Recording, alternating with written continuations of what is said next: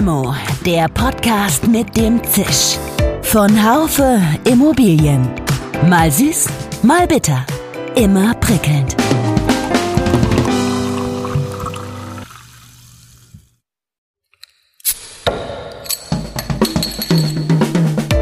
Limo, der Podcast mit dem Zisch. Von Haufe Immobilien. Mal süß, mal bitter. Immer prickelnd. Hallo, liebe Limo-Fans. Die neue Regierung ist gebildet, das Bundesbauministerium ist Realität. Grund genug für eine erste Einschätzung mit dem Präsidenten des Zentralen Immobilienausschusses ZIA, Dr. Andreas Mattner. Der Zieher empfindet sich sicherlich zu Recht als noch einmal aufgewertet. Und dann habe ich was erlebt, was ich bei noch keiner Regierungsbildung erlebt habe. Die Koalitionäre sind selbst auf uns zugekommen, um einen Zwischenaustausch zu machen. Darüber hinaus habe ich Andreas Mattner das eine oder andere Geheimnis entlockt, das Sie vielleicht nicht wussten. Mein Name ist Dirk Labusch, ich bin Chefredakteur des Fachmagazins Immobilienwirtschaft. Ja, lieber Herr Dr. Mattner, ich grüße Sie ganz herzlich zu unserer Limo heute. Eigentlich wollten wir uns ja persönlich treffen, was nicht geklappt hat. Ich hoffe, es geht Ihnen gut. Wo sind Sie gerade? Ich bin gerade zu Hause, musste meinen Tag ein bisschen umstrukturieren, weil ich in einem Termin hätte sein sollen, wo jemand vorher positiv getestet worden ist und deswegen gibt es jetzt andere Verläufe. Ich bin dann schnell nach Hause geflüchtet in meinem Homeoffice, damit ich mit Ihnen, lieber Herr Labusch, vernünftig reden kann. Es ist eine spannende Zeit. Die neue Regierung tritt soeben ihr Amt an. Olaf Scholz wird, ist zum Kanzler gewählt worden. Clara Geiwitz ist die neue Bundesbauministerin. Jetzt erstmal eine kurze Frage zu Olaf Scholz, weil der ja auch aus Hamburg kommt. Wie gut kennen Sie den eigentlich? Natürlich sehr, sehr gut. Ähm, ich habe ihn zum ersten Mal getroffen auch eingeladen. Er war zum Gespräch zu mir in, in meiner Firma.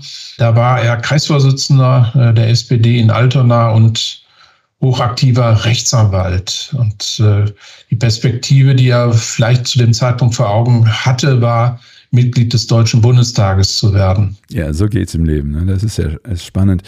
Und Clara Geiwitz, kennen Sie die auch? Das ist ja die neue äh, Bundesbauministerin. Ja, die kenne ich persönlich nicht. Natürlich sind mir die Umstände des Teams mit Olaf Scholz sehr gut bekannt und wenn äh, klar wird, dass dort eine bedeutende Persönlichkeit Minister wird, schaut man natürlich mal bei Wikipedia rein und schaut sich nochmal ganz genau den Lebenslauf an. Daher habe ich ein Bild, äh, aber persönlich kenne ich sie noch nicht. Es ist jetzt ja anscheinend noch ziemlich offen, wie viel Macht die Ampelkoalition diesem neuen Ressort, dem neuen Bundesbauministerium genau einräumt. Ähm, es ist immer zu äh, lesen, dass es jetzt dann wahrscheinlich einen großen Aufschwung für das Thema Wohnen geben würde. Ich sehe Sie schon zucken, weil ihr, ihr, für Sie ist ja auch ganz wichtig, dass das Thema Gewerbe nicht untergeht. Aber was würden Sie sich wünschen, äh, Herr Dr. Mattner, wenn Sie, wenn Sie ein paar Wünsche frei hätten für das Bundesbauministerium? Womit sollte sich das schwerpunktmäßig befassen? Wir haben ja schon was Besonderes in diesem äh, Koalitionsvertrag und den Punkt haben Sie genannt, äh, dass am Anfang ein klares Bekenntnis, wir würden in der Wirtschaft sagen, eine Selbstverpflichtung darin ist für 400.000 Wohnungen pro Jahr. Und wer das reinschreibt, der muss natürlich einen Teil der Dinge, die darauf nicht einzahlen, von denen vielleicht manche uns in der Branche gar nicht so gefallen haben oder hätten, ähm, ein Stück weit zurückstellen, damit das Hauptziel erreicht werden kann, nämlich 400.000 Wohnungen. Aber das ist ja, das ist ja jetzt äh, wahrscheinlich nicht, nicht alles, sondern Sie haben wahrscheinlich noch ein paar, paar mehr Wünsche, auch vielleicht für, für den Gewerbebereich. Wünsche haben wir immer, aber es sind aber auch schon einige erfüllt worden. Also ich äh, nehme ernsthaft dem Koalitionsvertrag den, äh, den Titel ab, äh, Fortschritt. Gut, ich muss gestehen, ich habe gesagt, wenn ich mir alles angucke, ist da auch ein Fortschritt mit gewissen Abstrichen zu sehen. Da können wir sicher nochmal drauf zu sprechen. Aber einen Aufspruch spürt man schon, nicht nur in unserem Bereich der Branche, Immobilienbranche, sondern auch an anderen Stellen spürt man das Bemühen, einen Aufbruch zu machen. Deswegen bleibe ich mal erstmal bei den positiven Dingen. Also ich glaube, wir brauchen nicht lange darüber reden, über Digitalisierung, das steht darin. Ich hake da kurz ein, weil äh, der ZIA hat sich ein eigenständiges Digitalministerium gewünscht. Das ist nun zusammengelegt mit dem Verkehrsministerium. Äh, was sagen Sie dazu? Das reicht Ihnen wahrscheinlich nicht aus. Oder sagen Sie, ja, sind eher die Inhalte wichtig, die nachher äh, passieren? Noch wichtiger ist der Stellenwert. Also ich habe äh, von Herrn Wissing das persönlich gehört, dass der jetzt zuständig, wie er das einschätzt. Äh, am Ende kommt es nicht auf, allein auf so eine Form an. Ne? Ein eigenes Ministerium zu bilden in der Konstellation, so wie es gekommen ist, ähm, mit einem zusätzlichen neuen Bauministerium und so weiter, war das vielleicht einfach formal nicht möglich. Ähm, aber äh, wenn man das Thema ernst nimmt, wenn man äh, als Minister der Digitalisierung ähm, diesen ähm, Stellenwert gibt, des Bedarf und den man auch selber vorhat, dann kommt es am Ende nicht auf die Form an, dann ist es auch okay. Lassen Sie mich mal äh, noch mal ein bisschen pieksen. Also Zier hat sich ja vehement für ein eigenes äh, Bauministerium einges eingesetzt und das haben wir jetzt. Jetzt ist halt die Frage, was erwarten Sie sich von dem insbesondere? Warum ist es so wichtig? Der Groschek, der äh, Präsident des Deutschen Verbandes, sagte neulich, ja, es ist eigentlich ganz egal, ob wir ein Bauministerium haben oder nicht. Wichtig ist doch, dass der Staat bestimmte Geschichten voranbringt. Egal, ob das jetzt in einem angegliederten Ministerium ist oder in einem eigenen Bauministerium. Ich habe immer das Gefühl, Bauministerium, das ist für alle so eine Heilsbringer, damit die Branche endlich mal, endlich mal äh, eine Bedeutung, äh, einen Bedeutungsgewinn erfährt. Wie sehen Sie das? Also es kommt selten vor, dass ich Mike Groschek, den ich sehr schätze, äh, widersprechen muss, aber in dem Punkt muss ich das.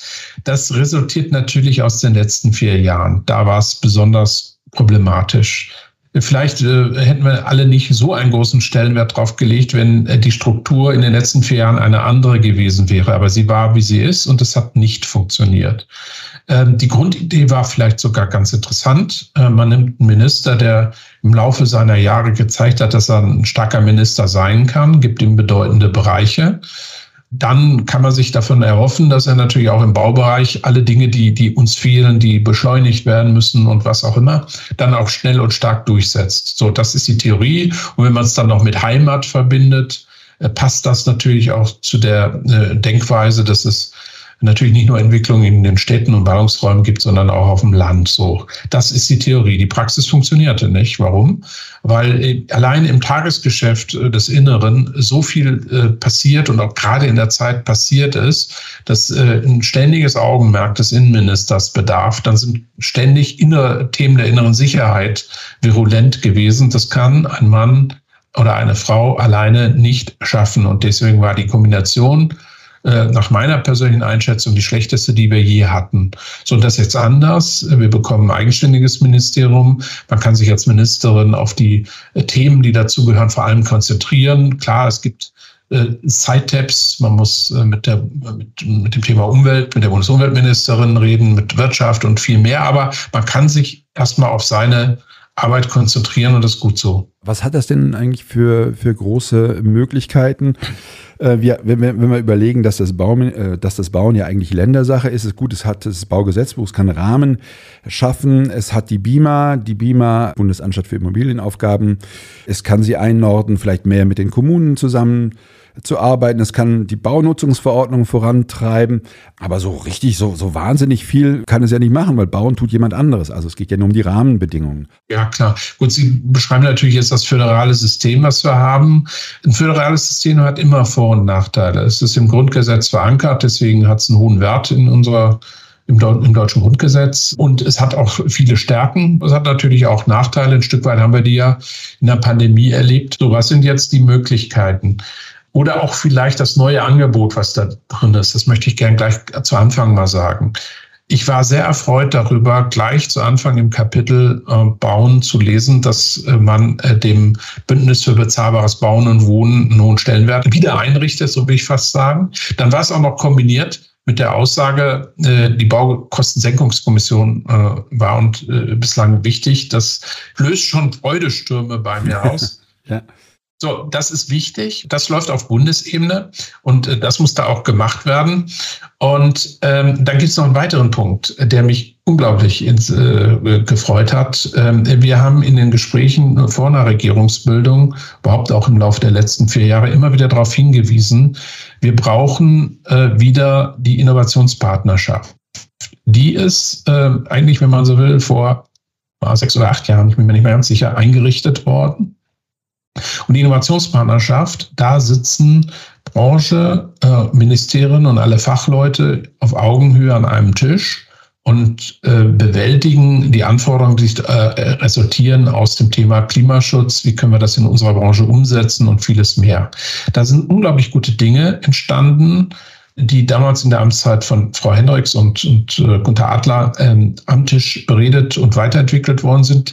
Die ersten Themen dazu sind auch im letzten Koalitionsvertrag vereinbart und in Teilen auch schon umgesetzt worden. Aber da stehen wir noch am Anfang. Und in den letzten, komplett in den letzten vier Jahren haben wir als Branche immer wieder gesagt, speziell auch als ZIA, wir brauchen wieder diese Innovationspartnerschaft. Wir müssen das weiterführen, aber da sind wir gegen Wände gelaufen. Also sie ist einfach nicht wiederbelebt, sie ist nicht einberufen worden und vieles mehr. Und hier in dem Koalitionsvertrag ist ausdrücklich ein klares Bekenntnis drin, die Innovationspartnerschaft weiter fortzusetzen. Und das allein äh, gibt mir schon die Hoffnung, dass man äh, die richtigen Akzente auf der Bundesebene setzt, die man natürlich auf Länder- und, und kommunalen Ebenen weiter fortsetzen kann. So, dann gibt es viele andere Themen, um die sich ähm, Bauen mit kümmert und anregt. Sie haben gesehen, dass ähm, äh, bei dem hehren Anspruch, den man hat, 400.000 äh, Wohnungen zu bauen, auch ein, mindestens mal ein Finanzierungsthema gleich am Anfang mit drin ist, äh, ist zu lesen von der Erhöhung der linearen AFA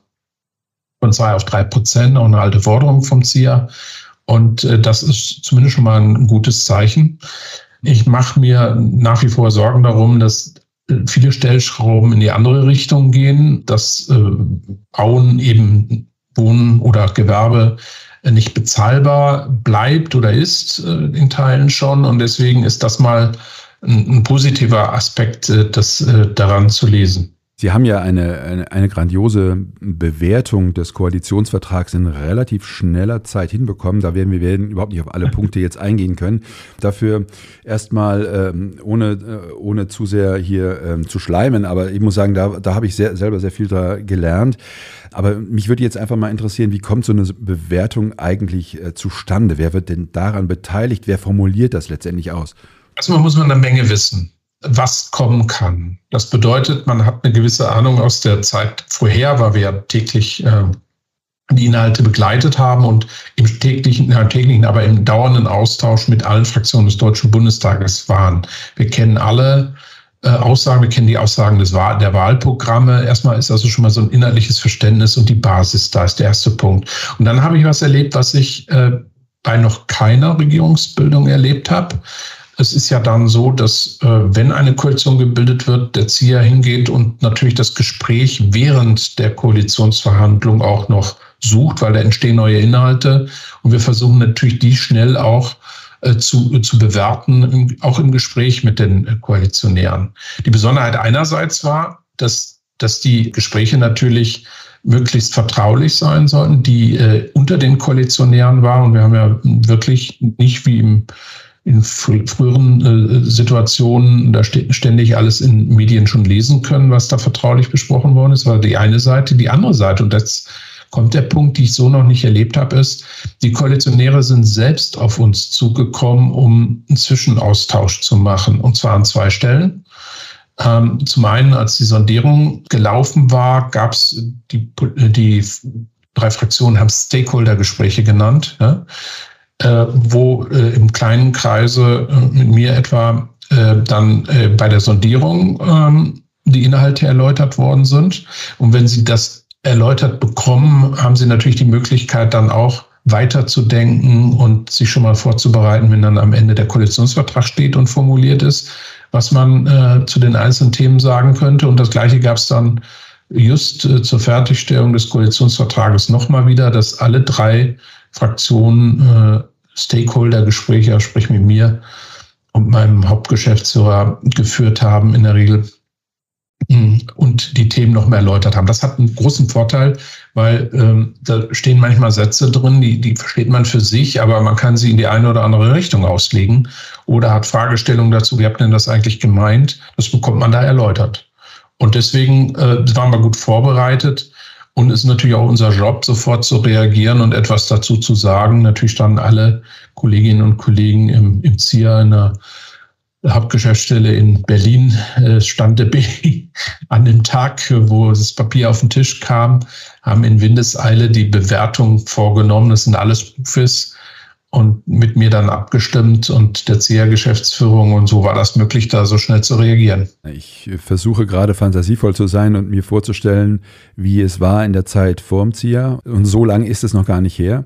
So lange sind wir beide schon im Geschäft, dass wir diese Zeit noch ganz gut kennen. Äh, und ähm, da wäre natürlich niemand auf irgendeinen anderen äh, Spartenverband zugegangen. Wenn ich jetzt überlege, der Zier war ja mal äh, von seinem Selbstverständnis her, vielleicht widersprechen Sie mir da auch eher auf Gewerbeimmobilien fokussiert, bis dann die Wohnimmobilien dazu kamen. In der öffentlichen Wahrnehmung spielen die natürlich eine sehr viel größere Rolle als das Thema Gewerbeimmobilie. Ich stelle mir das ziemlich schwierig vor, hier immer die Gewerbeimmobilie als solche in den Fokus zu rücken. Wie geht es Ihnen damit? Also die Zier-Geschichte auch vor meiner Zeit, der Zier ist ja drei Jahre bevor ich Präsident wurde, gegründet worden war, schon auch mit der Idee verbunden, für alle Assetklassen entlang der gesamten Wertschöpfungskette zu sprechen. Das musste sich aber natürlich auch noch entwickeln. Und äh, die Einschätzung, der ZIA sei ähm, nur für Gewerbeimmobilien zuständig, die, die kenne ich aus der Historie war aber vom ZIA selbst nicht beabsichtigt. Ich weiß nicht, vielleicht wollte sich da jemand bewusst abgrenzen und den ZIA auf so ein Thema reduzieren, aber das macht keinen Sinn. Ich finde schon richtig und gut, trotz aller äh, Aufwendungen, die damit verbunden sind, dass es einen Verband gibt, der für alle Assetklassen spricht. Wir haben wirklich zu allen Assetklassen, zu denen wir äh, ja auch noch viel mehr als nur Hotelbüro und äh, Wohnen und, äh, und Handel zählen, also Handelsimmobilien zählen. Wir haben Krem-Immobilien, also Unternehmensimmobilien oder wir gehen in die Tiefe von Gesundheitsimmobilien und vieles mehr. Äh, das hilft, äh, weil man kann untereinander in diesen von, äh, voneinander lernen in den Assetkassen. Man kann aber auch es schaffen, es so gut dann zu verstehen, dass man äh, den, äh, den Ministerien und der Politik Hinweise geben kann, dass man differenzieren muss. Das ist das eine. Das zweite ist, entlang der gesamten Wertschöpfungskette, an unserem Tisch, in unseren Gremien, in unserem Präsidium sitzen alles Vertreter unterschiedlicher Firmen, von den finanzierenden Banken über Makler, über äh, Projektentwickler bis am Ende zu den Bestandshaltern. Und daraus ergibt sich ein ganzheitliches Denken und, und die Hilfe, untereinander die Dinge vernünftig aufzubauen. Ich bin in vielen Bereichen zutiefst davon überzeugt, wenn ich den Betrieb nicht verstehe, kann ich gar keine Projekte vernünftig entwickeln. Und all diese äh, gesamtheitliche Sicht entsteht im ZIA und das ist gut so. Und deswegen haben sich ja auch bei uns so viele Menschen angeschlossen, verschiedene Verbände und vieles mehr. Das, das ähm, ist das eine. Das andere ist, ja, ähm, Sie haben vollkommen recht. Ähm, es, äh, das Thema Wohnen ist politisch sehr stark überhöht, würde ich sogar sagen. Hat, mir auch nicht immer gefallen, äh, dass schon über Jahrzehnte, selbst als es den Zier noch gar nicht gab, ähm, Wohnen zum Spielball von Wahlkämpfen und ähnlichen Dingen äh, wird, weil dann wird es immer schnell ideologisch und man kommt zu Festlegungen, die mit einer guten Wohnungswirtschaft überhaupt nichts zu tun haben. So, das hat mir nie so gefallen. Und das nächste, was ein Problem ist, ist, äh, wir müssen bei den Immobilien im Handling einfach differenzieren. Und das hat auch dann was mit gesetzlichen Dingen zu tun, die auch jetzt gerade wieder eine Rolle spielen im äh, Koalitionsvertrag. Ein Beispiel, äh, der ewige Kampf des SIAS deutlich zu machen, dass bei der energetischen Sanierung und bei Effizienzstandards alle Assetklassen unterschiedlich reagieren. Äh, nicht das schärfste Umweltrecht, Klimarecht ist das Beste, sondern das intelligenteste und das am meisten CO2 einspart. Und das führt zu unterschiedlichen Einschätzungen, nach wie vor noch. Äh, und den Kampf darum, dass früher die NF nicht mehr weiter verschärft werden sollte. Heute ist es das EGG und die Diskussionen, die darum ranken. Und der Koalitionsvertrag hat jetzt an zwei Stellen solche Weichenstellungen. Äh, zum einen sagt er, eigentlich müsste man die Effizienzstandards erhöhen, aber es gibt auch andere Lösungen, die gelten können. So, da müssen wir natürlich ran und argumentieren und, und nochmal deutlich machen, dass äh, es andere Wege gibt, die besser sind und dann auch nochmal unterschiedlich reagieren äh, bei äh, den jeweiligen Immobilientypen. Ich will es nur ganz kurz erläutern für unsere Zuhörer, was gemeint ist. Also wir haben festgestellt, dass äh, eine weitere Dämmung äh, an der Fassade bei Wohnimmobilien vielleicht so um die vier Prozent, kann auch sein, dass die Preise etwas jetzt gestiegen sind, Mehrkosten verursacht, aber einen sehr, sehr geringen äh, Vorteil für die CO2-Einsparung bringt. Das heißt, das Geld an anderer Stelle in bessere Heizung, bessere Pumpen investiert, hätte einen ungemein größeren äh, Vorteil für den Klimaschutz, als es an äh, der Verklebung der Fassaden äh, zu verpulvern. Und was noch viel schlimmer ist, ein erheblicher Teil der vor allem den großen Gewerbeimmobilien reagiert noch, äh, noch negativer. Heißt also, wenn ich den noch weiter verpflichtend dämme, muss ich mehr kühlen, weil durch Licht Menschen sich solche großen Immobilien aufheizen. Und dann ist sogar die, die Bilanz, die Ökobilanz nachher negativ. Das heißt, ich will was Gutes, verschärft die Standards, aber erreicht das, das Gegenteil.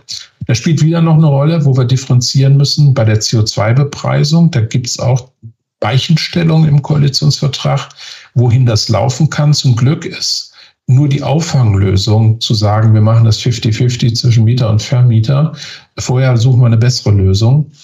Das soll auch die Hauptlösung werden. Das ist wieder total wichtig, weil es darauf ankommt, ähm, aus meiner Sicht erstmal losgelöst von den Assetklassen, dass wir sehen müssen, wer seine Immobilie schon klimatisch verbessert hat, wer revitalisiert hat, darf doch nicht durch eine, ich sag mal, höhere CO2-Abgabe noch bestraft werden. Warum sollte man dann den viel größeren Aufwand im Vorfeld betreiben und viel mehr Geld, als man für die CO2-Bepreisung zahlen muss, auch äh, noch in die äh, Revitalisierung stecken? Das heißt, wir haben völlig falscher Anreiz, einfach schlicht und platt nur die die CO2-Bepreisung zu verteilen zwischen Mieter und Vermieter. Und der nächste Punkt ist, wir müssen es wieder unterschiedlich angehen.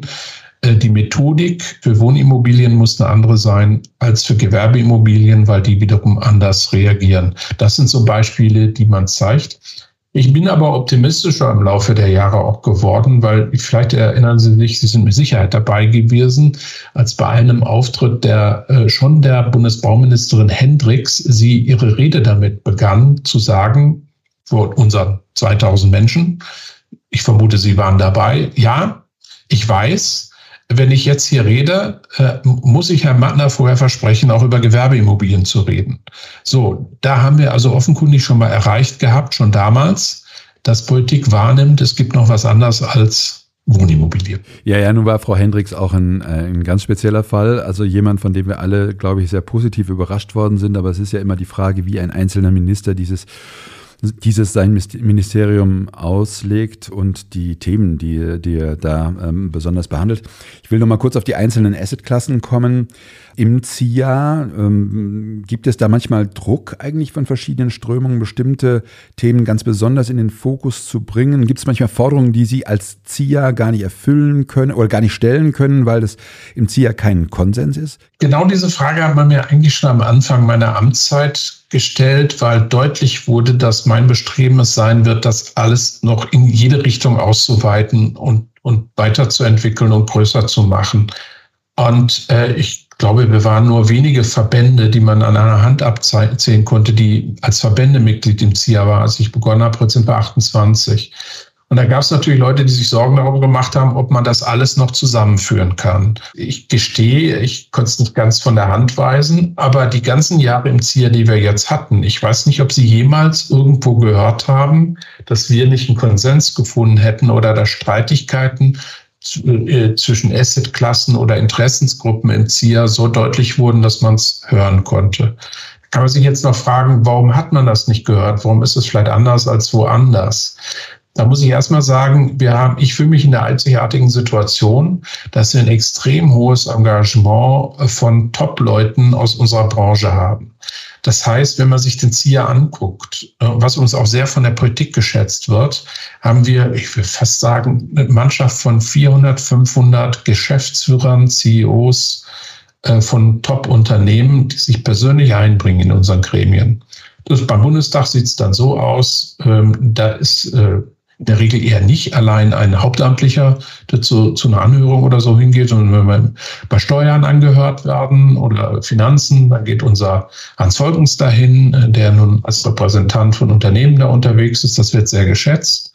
So, das führt natürlich zu einer Befriedung in der Diskussion im, äh, im ZIA selber. Das heißt, wenn kluge Leute, Männer und Frauen miteinander reden dort, dann sind die doch konsensorientiert damit es äh, zu vernünftigen Ergebnissen kommt. Und wenn es mal unterschiedliche Interessens äh, Dinge geben kann, dann setzen wir uns wirklich den Tisch. Ich habe das manchmal gemacht.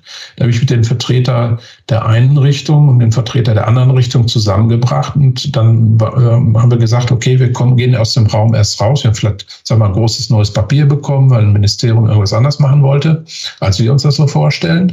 Und da war für den einen was Gutes und für den anderen was Gutes, aber auch für jeden was Schlechtes bei. Und dann, wenn man dann mit allen Interessen geeint, geschlossen auf die Politik zu gehen kann, kann man viel mehr erreichen, als wenn man auseinanderdividiert wird. Dieser Verband äh, bringt Geschäftsberichte raus. Äh, die habe ich mir angeschaut, äh, nicht im Detail, aber zumindest mal den Umschlag, was ja auch schon mal für einen Journalisten gar nicht so schlecht ist. Die hatten aber bis jetzt niemals ein Motto, bis zum letzten. Da hieß es dann drin, Verantwortung verpflichtet.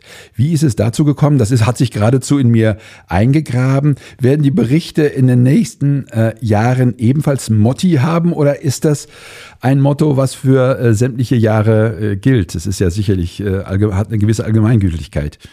Ja, das ist richtig. Vielleicht überhaupt gut, erstmal ähm, einem Geschäftsbericht ein Motto zu geben. Das ist dann nicht so ganz neutral, ähm, weil es würde ja nur Geschäftsbericht 2019 heißen. Der 2020 hatte den Titel, wie Sie ihn zu Recht zitiert haben, aber es war auch ein Stück oder ist nicht nur wahr, sondern ist ein Stück Zeitgeist, sich vielleicht auch zu etwas zu bekennen. Wir haben, glaube ich, mehrere Entwicklungen gleichzeitig gehabt.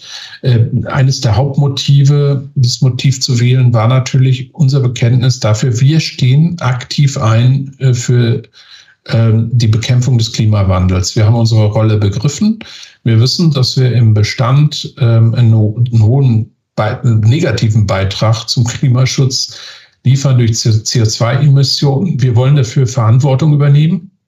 Wir schreien da nicht irgendwie allein nur nach Staat oder solchen Dingen, sondern wir denken uns selber erstmal Dinge aus und gehen in Vorleistung und nehmen uns in die Selbstverpflichtung. Das Zweite, was ich erwähnen möchte, ist, wir sind stärker durch die Diskussion, die wir vielleicht nicht immer komplett geführt haben, dass es in unserer Branche, vielleicht auch gerade spezifisch beim Thema Wohnen, gelegentlich schwarze Schafe gab und gibt, wie in jeder Branche auch. Ich glaube nicht, dass wir mehr oder weniger haben als andere. Äh, dass wir äh, das einmal laut und deutlich benennen müssen, dass wir das nicht wollen und dass wir hingehen müssen und uns stärker in die Verantwortung zu bringen und die Selbstbindung.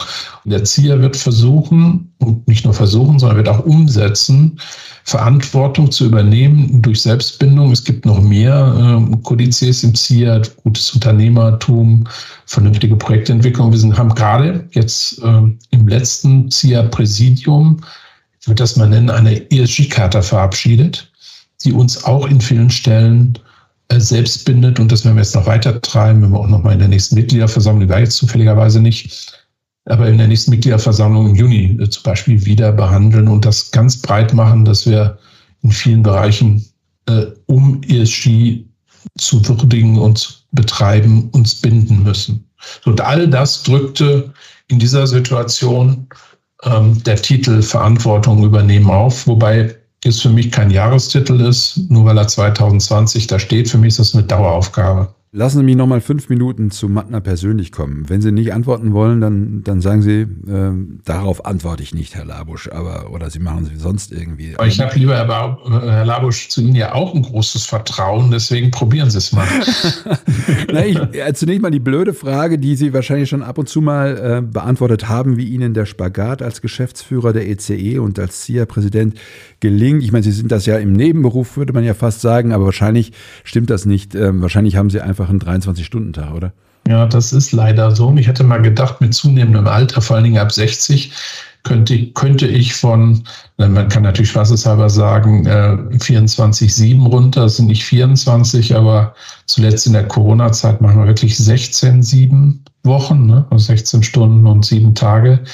Das habe ich mir oft genug in meinem Leben schon anders vorgestellt.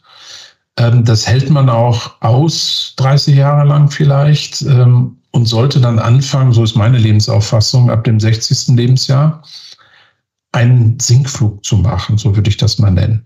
Dieser Sinkflug war eigentlich für mich schon gut vorbereitet. Ich habe auch Teile von Aufgaben in der EC schon abgegeben. Ich habe jetzt hier gerade im Hauptamt weiter stärken können, zusammen mit meinen Kolleginnen und Kollegen, sodass ich eigentlich dachte, ich könnte den Sinkflug beginnen. Inzwischen bin ich auch schon 61. Und das ist äh, eines von den Dingen, die krachend bislang gescheitert sind. Was daran lag, dass ich tatsächlich planmäßig vielleicht ein paar Aufgaben abgeben konnte, aber leider Corona-bedingt zu viel Zeit und Aufwand an neuen Stellen entstanden ist. Und dann komme ich aus meiner Haut nicht raus. Manche nennen sowas ja Hamsterrad. Äh, ich kann nicht zusehen, wie unsere Branche an vielen Stellen Handel und Hotel leidet, um mich da nicht voll für zu verzerren und tausende von Videokonferenzen und Gespräche zu führen, um äh, Lockdowns besser zu gestalten, wenn sie überhaupt äh, kommen sollten, Hilfen und Schadensersatz besser zu besprechen. Das ist einfach eine Aufgabe, da kann ich dann aus meiner Haut nicht raus und verzerre mich. Ich hoffe mal, dass Corona irgendwann vorbei ist und dass das dann besser wird. Virologen sagen, Corona wird nie vorbei sein. Also das heißt, sie werden ewig so weiter äh, äh arbeiten. Ich frage mich die ganze Zeit, was, was Ihre Frau dazu sagt. Ähm, die muss doch ziemlich unter der Intensität ihrer Arbeit leiden. Ja, da bin ich in einer außergewöhnlichen Situation. Das scheint irgendwie in meinem kleinen Familie irgendwie Tradition zu sein. Meine Frau und ich kennen uns seit unserem 14. Lebensjahr. Ja, Grandios. Das heißt, es ist also sehr erprobt. Äh, geheiratet haben wir erst äh, als wir natürlich schon zusammen in einer Studentenwohnung wohnten, äh, damals revolutionär, ohne Trauschein, weil ich äh, 1980 ja begonnen habe zu studieren, meine Frau auch. Mhm. Ähm, geheiratet haben wir etwas später erst, aber ich will damit nur sagen, wir waren unser ganzes Leben lang zusammen und dann äh, gewinnt man äh, das Verständnis füreinander so, dass solche Dinge auch funktionieren. Das Beste, was man machen kann, ist, dass man verschieden ist. Ja, meine Frau würde jederzeit sagen, dass sie ganz anders ist als ich und umgedreht auch. Und äh, dann ist es wie im, äh, im, im, Handelsrecht komplementär und Kommanditist passen gut zusammen. Und dann funktioniert das besser. Warum ich das sage, in meiner ähm, kleinen Familie ist es genauso gekommen, weil meine Tochter und mein Sohn ähnliche äh, lange äh, Bekanntschaften äh, zu ihren Gatten gemacht haben jeweils und äh, das Ganze auch sich so weiter vollzieht. Wir sind schon eine besondere Familie. Wir wohnen auch in einem Mehrgenerationenhaus. Ne? Also ein paar Meter weiter wohnt mein Sohn mit seiner Frau und noch ein Stück weiter meine Tochter im gleichen Haus äh, mit Mann und meinem Enkel, auf den ich so stolz bin. Und wir können uns dann gegenseitig helfen, ausgleichen. So wird auch manches kompensiert an Nachteilen, die sich aus so einem verrückten Leben, das ich vielleicht habe, äh, resultieren. Aber das ist ja auch verrückt. Scholz und Sie haben ja gemeinsam, dass äh, Sie immer wieder, also bei Scholz Vergangenheit, von Hamburg nach Berlin und von Berlin nach Hamburg gependelt sind. Wie, wie oft sind Sie in Berlin, äh, Dr. Mattner? Zweimal, zwei Tage die Woche oder weniger? Ja, das ist so der Schnitt. Ähm, es gibt tatsächlich mal eine Woche, wo ich nicht da bin, aber dafür dann wieder drei Tage. Also wenn man einen Schnitt über, ähm, über mein Jahr macht, dann würde ich mal vermuten, zwei Tage die Woche. Hobbys? Fragezeichen? Ich habe was versucht, ja, ja. Also natürlich all das, was ich tue, meine Arbeit war immer mein Hobby und da blieb eigentlich wenig. Dann gab es eine Phase, wo ich Präsident der Hamburg Freezers war, Eishockey, bis unser Hauptsponsor uns abhandengekommen ist und äh, seine deutsche Tätigkeit da eingestellt hat. Das waren über zehn Jahre. Das hat mir viel Spaß gemacht. Das habe ich als Hobby empfunden. Wenngleich alle Hobbys, die ich habe, meine Frau sagt das immer so, gleich zu einer Präsidentschaft oder Aufsichtsratsvorsitz oder was auch immer führen. Ähm, das ist vorbei und ähm, das war, wenn ich mein Leben zurückblicke, eins der, wenn überhaupt ein Hobby, das war eins. Es gibt jetzt ein neues, das ich aber sehr schlecht praktiziere, äh, nicht weil ich es nicht tun würde, sondern weil ich nicht gut kann. Äh, das ist ein Freund von mir, hat mich zum Golfen gebracht, der auch aus der Immobilienbranche ähm, ist. Ich glaube, wer nicht äh, berührt, wenn ich seinen Namen äh, verschweigen würde. Es ist, äh, ist Reinhard Müller aus, aus Berlin, der Chef von Euref, äh, ist passionierter Golfer und der hat gesagt, komm, Andreas, du musst sowas mal tun für deine Gesundheit und drum und dran. Das ist ein toller Sport und ich kann mir das alles nie vorstellen, dass ich sowas gut finden würde. Aber der Vorteil war, er hat dann meine Frau und mich verpflichtet, an einem Kurs teilzunehmen äh, und das ist jetzt auch über drei Jahre her. Und ähm, das haben wir gemacht und festgestellt, also der Ball rollt nicht immer ins, äh, ins Dickicht, äh, den wir treffen. Ja. Und auf einmal hat es einen Riesenspaß gemacht. Also besonders daran war für mich, mh, hm, gar nicht mal, dass wieder Netzwerke damit bilden könnte. Wir nehmen natürlich jetzt gelegentlich auch mal an Golfturnieren teil, wo sogar Altbundeskanzler dabei sind. Letztens habe ich praktisch punktgleich mit Herrn Wowereit abgeschlossen in einem Golfturnier in Berlin. Da, da, darum geht es gar nicht, mache ich auch relativ selten. Das Wichtigste ist, dass ich mit meiner Frau zusammen gelegentlich die Zeit finde und nur wir beide, und das ist eigentlich der Schönste, einen Sport zusammen zu machen. Das hatten wir unser ganzes Leben nicht, dass wir einen Sport gefunden hätten, den wir beide äh, praktizieren können und gut finden. Und das machen wir. Und ähm, das ist ein neues Hobby geworden, wo ich es versuche, in diese Sieben-Tage-Woche reinzuschieben.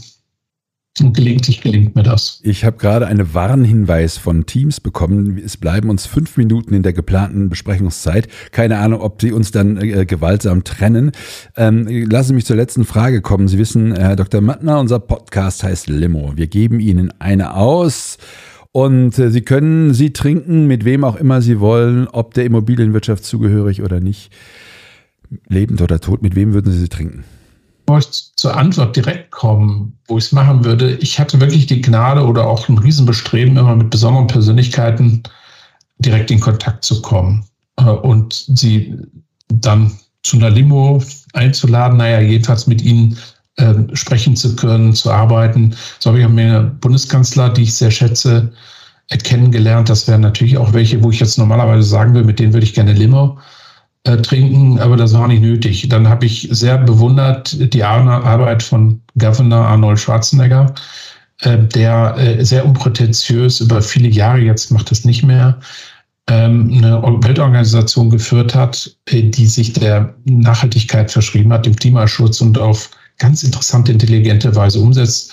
Äh, dann habe ich aber nicht gesagt, mit dem möchte ich meine Limo trinken, sondern ich habe es tatsächlich geschafft, in sein Weltboard reinzukommen und konnte dann diese Gelegenheit nutzen. Also ich habe schon einiges persönlich erleben können. Den Papst hatten Sie noch nicht. Den Papst hatten Sie noch nicht, oder? Den Papst hatte ich noch nicht. Nee, der wird mir auch nicht als erster einfallen, weil ich einfach in anderen Sphären ja unterwegs bin, ja.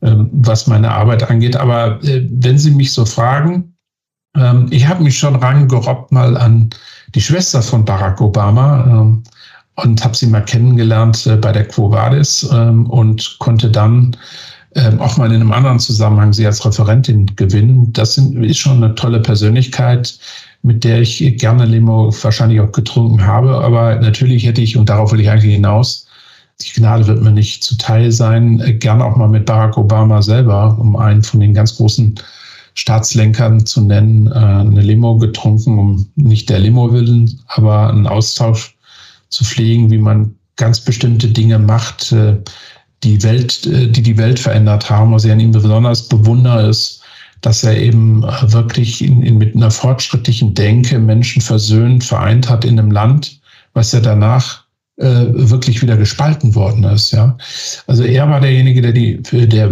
die unterschiedlichen Menschen und Menschenströme in den USA zusammengeführt hat. Das hat er mit einfach äh, mit einer klugen Politik, aber auch vor allen Dingen mit dem richtigen Geschick auf Menschen zuzugehen, äh, hinbekommen. Er hat viele Sachen gemacht, wo, wo, wozu ich ihn bewundere. Und äh, deswegen, meine Limo geht an Barack Obama. Herr Dr. Martner. Ich glaube, das war die längste Limo, die wir beide miteinander, oder die ich mit jemandem äh, getrunken hatte. Äh, die meisten waren, waren viel kürzer, aber äh, wir hatten viel zu sagen und äh, ich glaube, äh, also ich habe auch äh, vieles erfahren, was ich vorher nicht wusste. Vielen Dank dafür. Ganz herzliche Grüße nach Hamburg. Ja, ich sag schon mal einen guten Jahreswechsel und Ihnen so viel Engagement, wie Sie bis jetzt an den Tag äh, legen, wünsche ich Ihnen auf jeden Fall fürs nächste Jahr. Alles Gute. Dankeschön. Ciao. Tschüss. Ja, liebe Zuhörerinnen und Zuhörer, da sitzt also jemand beim ZIA, der weiß, dass die Immobilienbranche nur dann mit einer Stimme sprechen kann, wenn Alpha-Tiere lernen, dass sie Partikularinteressen zurückstellen müssen. Ich glaube schon, dass es ein Verdienst ist von Andreas Mattner, dies zu moderieren. Und äh, wenn er seine Golfspaziergänge noch weiterhin ausüben kann wie bisher und keine neuen Hobbys in sein Leben treten, dann kann ich mir vorstellen, dass er sein Amt noch ein paar Jährchen ausüben wird, gut für die Branche. Bleiben Sie uns gewogen, ich wünsche Ihnen allen einen angenehmen Jahreswechsel. Die nächste Limo-Folge wird mein Kollege Jörg Seifert moderieren. Danach geht es in einen zweiwöchigen Winterschlaf. Und ich bin sicher, dass wir von vielen neuen Themen träumen werden und die im nächsten Jahr auch umsetzen wollen. Dann wird Limo 100 und wir feiern ein rauschendes Fest.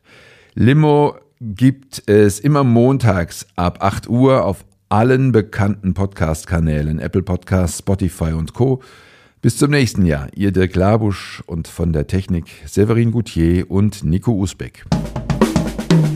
Schön, dass Sie dabei waren. Bis zur nächsten Folge von Limo, dem Podcast mit dem Zisch von Haufe Immobilien. Um keine Folge zu verpassen, abonnieren Sie doch einfach den Podcast in Ihrer Podcast-App. Schön, dass Sie dabei waren. Bis zur nächsten Folge von Limo, dem Podcast mit dem Zisch von Haufe Immobilien. Um keine Folge zu verpassen, abonnieren Sie doch einfach den Podcast in Ihrer Podcast-App.